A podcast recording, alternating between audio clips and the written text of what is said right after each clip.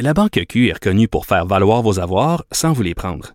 Mais quand vous pensez à votre premier compte bancaire, tu sais, dans le temps à l'école, vous faisiez vos dépôts avec vos scènes dans la petite enveloppe. Hmm, C'était bien beau. Mais avec le temps, ce vieux compte-là vous a coûté des milliers de dollars en frais, puis vous ne faites pas une scène d'intérêt. Avec la Banque Q, vous obtenez des intérêts élevés et aucun frais sur vos services bancaires courants. Autrement dit, ça fait pas mal plus de scènes dans votre enveloppe, ça. Banque Q. Faites valoir vos avoirs. Visitez banqueq.ca pour en savoir plus. Pendant que votre attention est centrée sur vos urgences du matin, vos réunions d'affaires du midi, votre retour à la maison ou votre emploi du soir, celle de Desjardins Entreprises est centrée sur plus de 400 000 entreprises à toute heure du jour. Grâce à notre connaissance des secteurs d'activité et à notre accompagnement spécialisé, nous aidons les entrepreneurs à relever chaque défi pour qu'ils puissent rester centrés sur ce qui compte, le développement de leur entreprise. Le conflit Russie-Ukraine avec Guillaume Lavoie. Bonjour Guillaume. Bonjour Mario. Après l'annexion de la Crimée par la Russie il y a huit ans, on avait exclu la Russie du G8, en fait, qui est devenu le G7. Euh, et là, avec euh, l'invasion de l'Ukraine, euh, la question s'est posée hier là, dans tous ces sommets qui se déroulaient à Bruxelles. Est-ce qu'il faudrait faire la même chose maintenant, mais avec le G20? Peut-être pas faire un G19. ce que je comprends, c'est que si on mettait la Russie dehors, on ouvrirait la chaise peut-être pour un nouveau joueur. Et c'est, c'est presque un peu amusant. Là. Ça fait un peu de vide qui vient souper.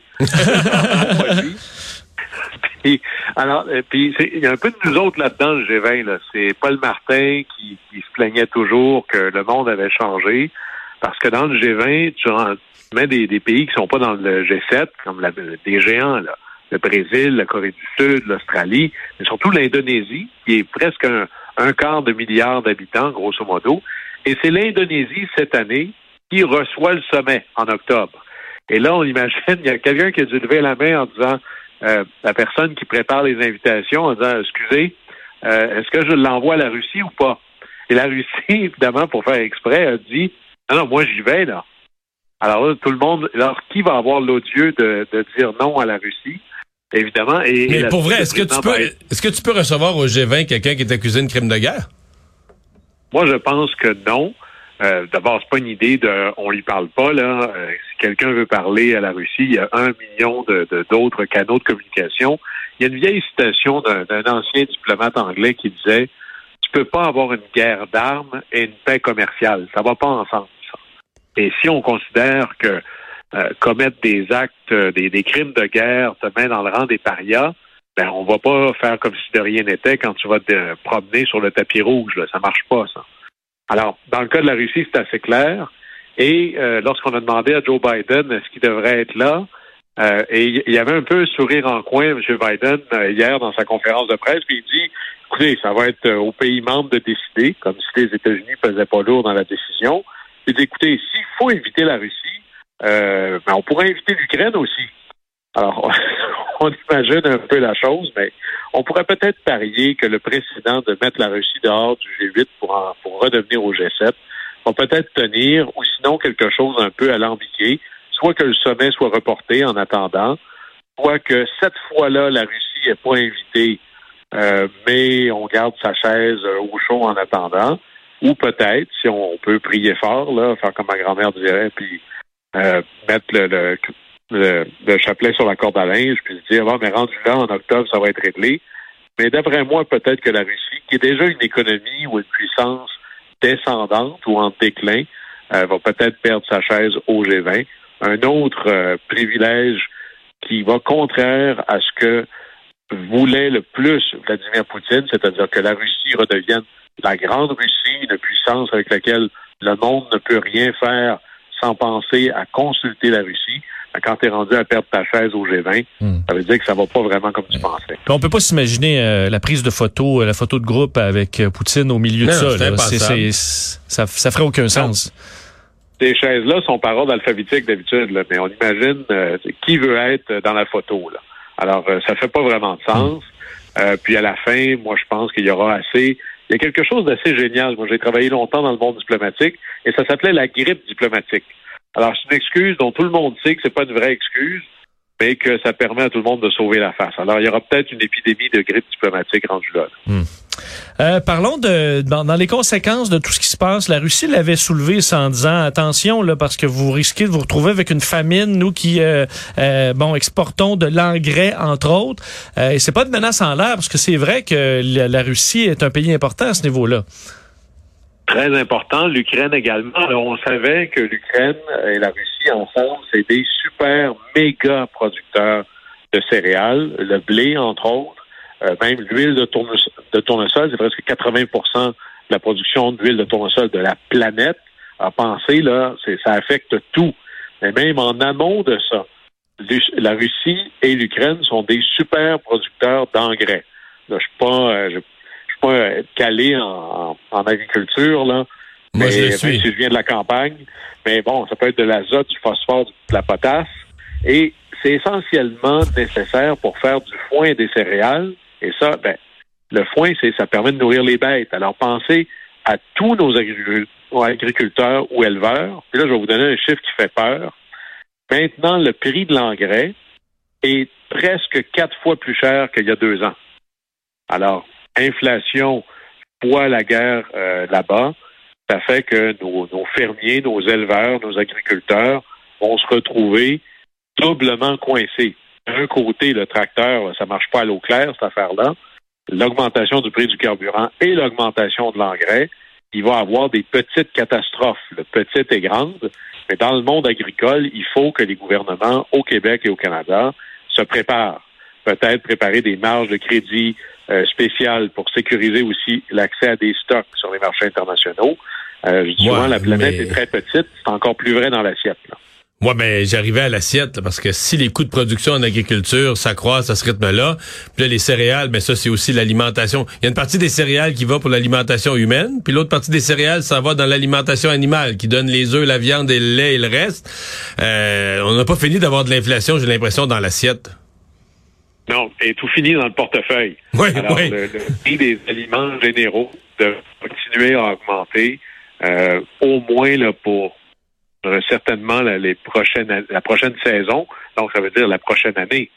Alors là-dessus, euh, on voit à quel point là, euh, ce qui se passe ailleurs maintenant, ça se passe ici.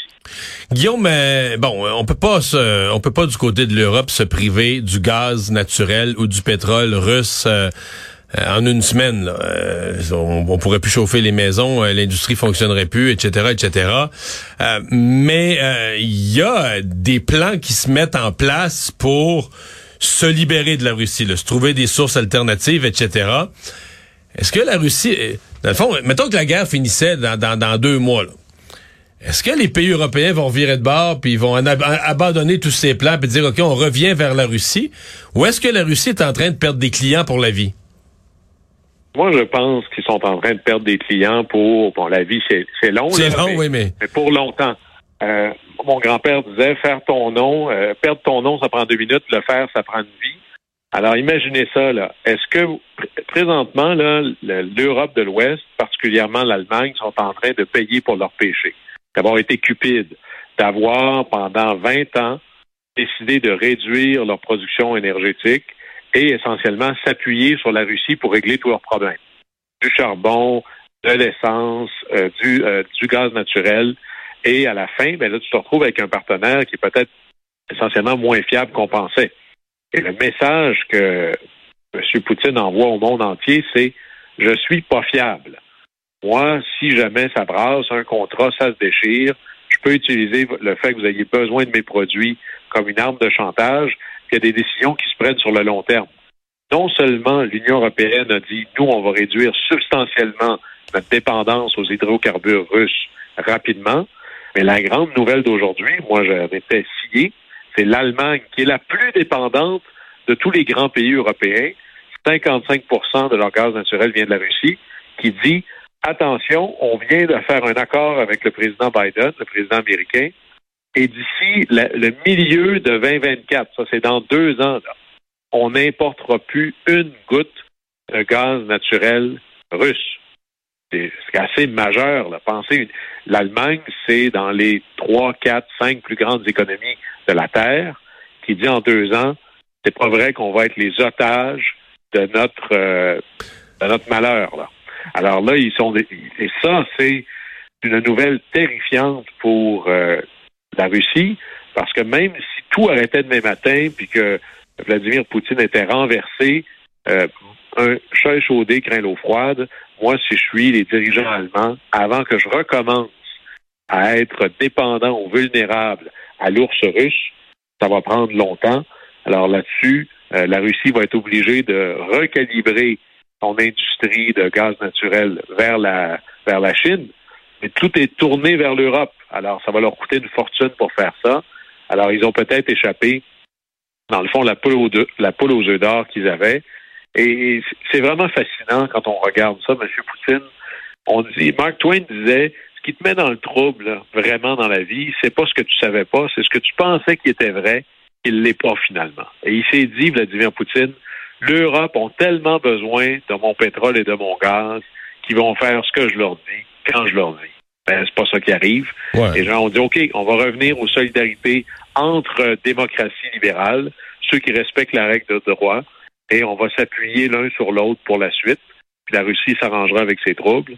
Alors, euh, une erreur diplomatique colossale, économique, militaire, c'est assez dur de voir quelques bonnes nouvelles que ce soit du côté russe dans ce qui est en train d'arriver. Ouais, et des, des conséquences à des conséquences à long terme là, pour la pour la Russie. Est-ce qu'il y a des journées où euh, Poutine euh, pourrait se dire ouais peut-être qu'il était pas prêt de point de vue militaire, mais qu'il se dit cette attaque-là, j'aurais dû faire ça quand c'est quand Trump était au pouvoir. Là? C'est là qui est encore plus surprenant. Euh, un, un jour, on espère que le temps va permettre de creuser puis de finalement savoir ce qui s'est vraiment passé, parce que euh, en termes de timing, il aurait été bien meilleur il y a deux ans. Euh, les Britanniques étaient pris dans le Brexit, ils n'étaient pas, ils étaient même pas capables de régler rien, euh, même se mettre d'accord sur euh, la température dehors.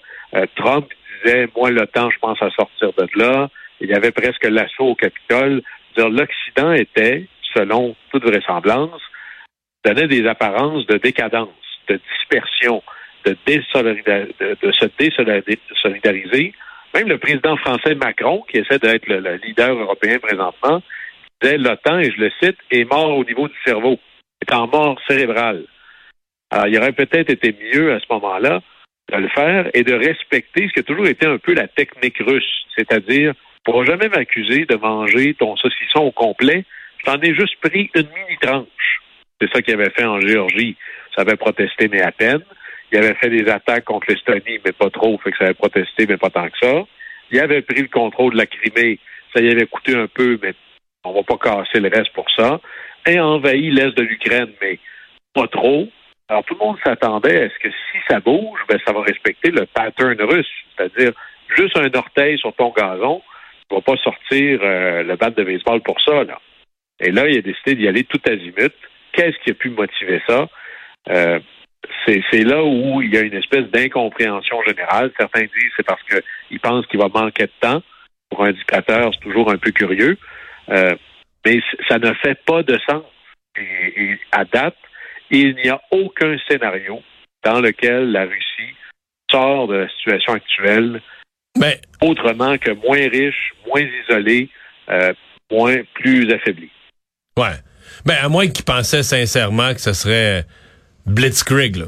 Trois jours, on est rentré à Kiev, euh, on décapite le gouvernement, puis euh, les Ukrainiens sont à genoux, puis euh, Personne n'intervient parce qu'on a tout le monde peur. de vitesse. Ouais. Prendre tout le monde de vitesse. Et, et peut-être que ça aurait pu arriver. Euh, prenons par exemple au départ, quand c'est arrivé, on en avait parlé. C'est le président ukrainien, les, les Américains avaient dit bon, euh, on va vous sortir de là, là, venez vous installer à Washington en exil.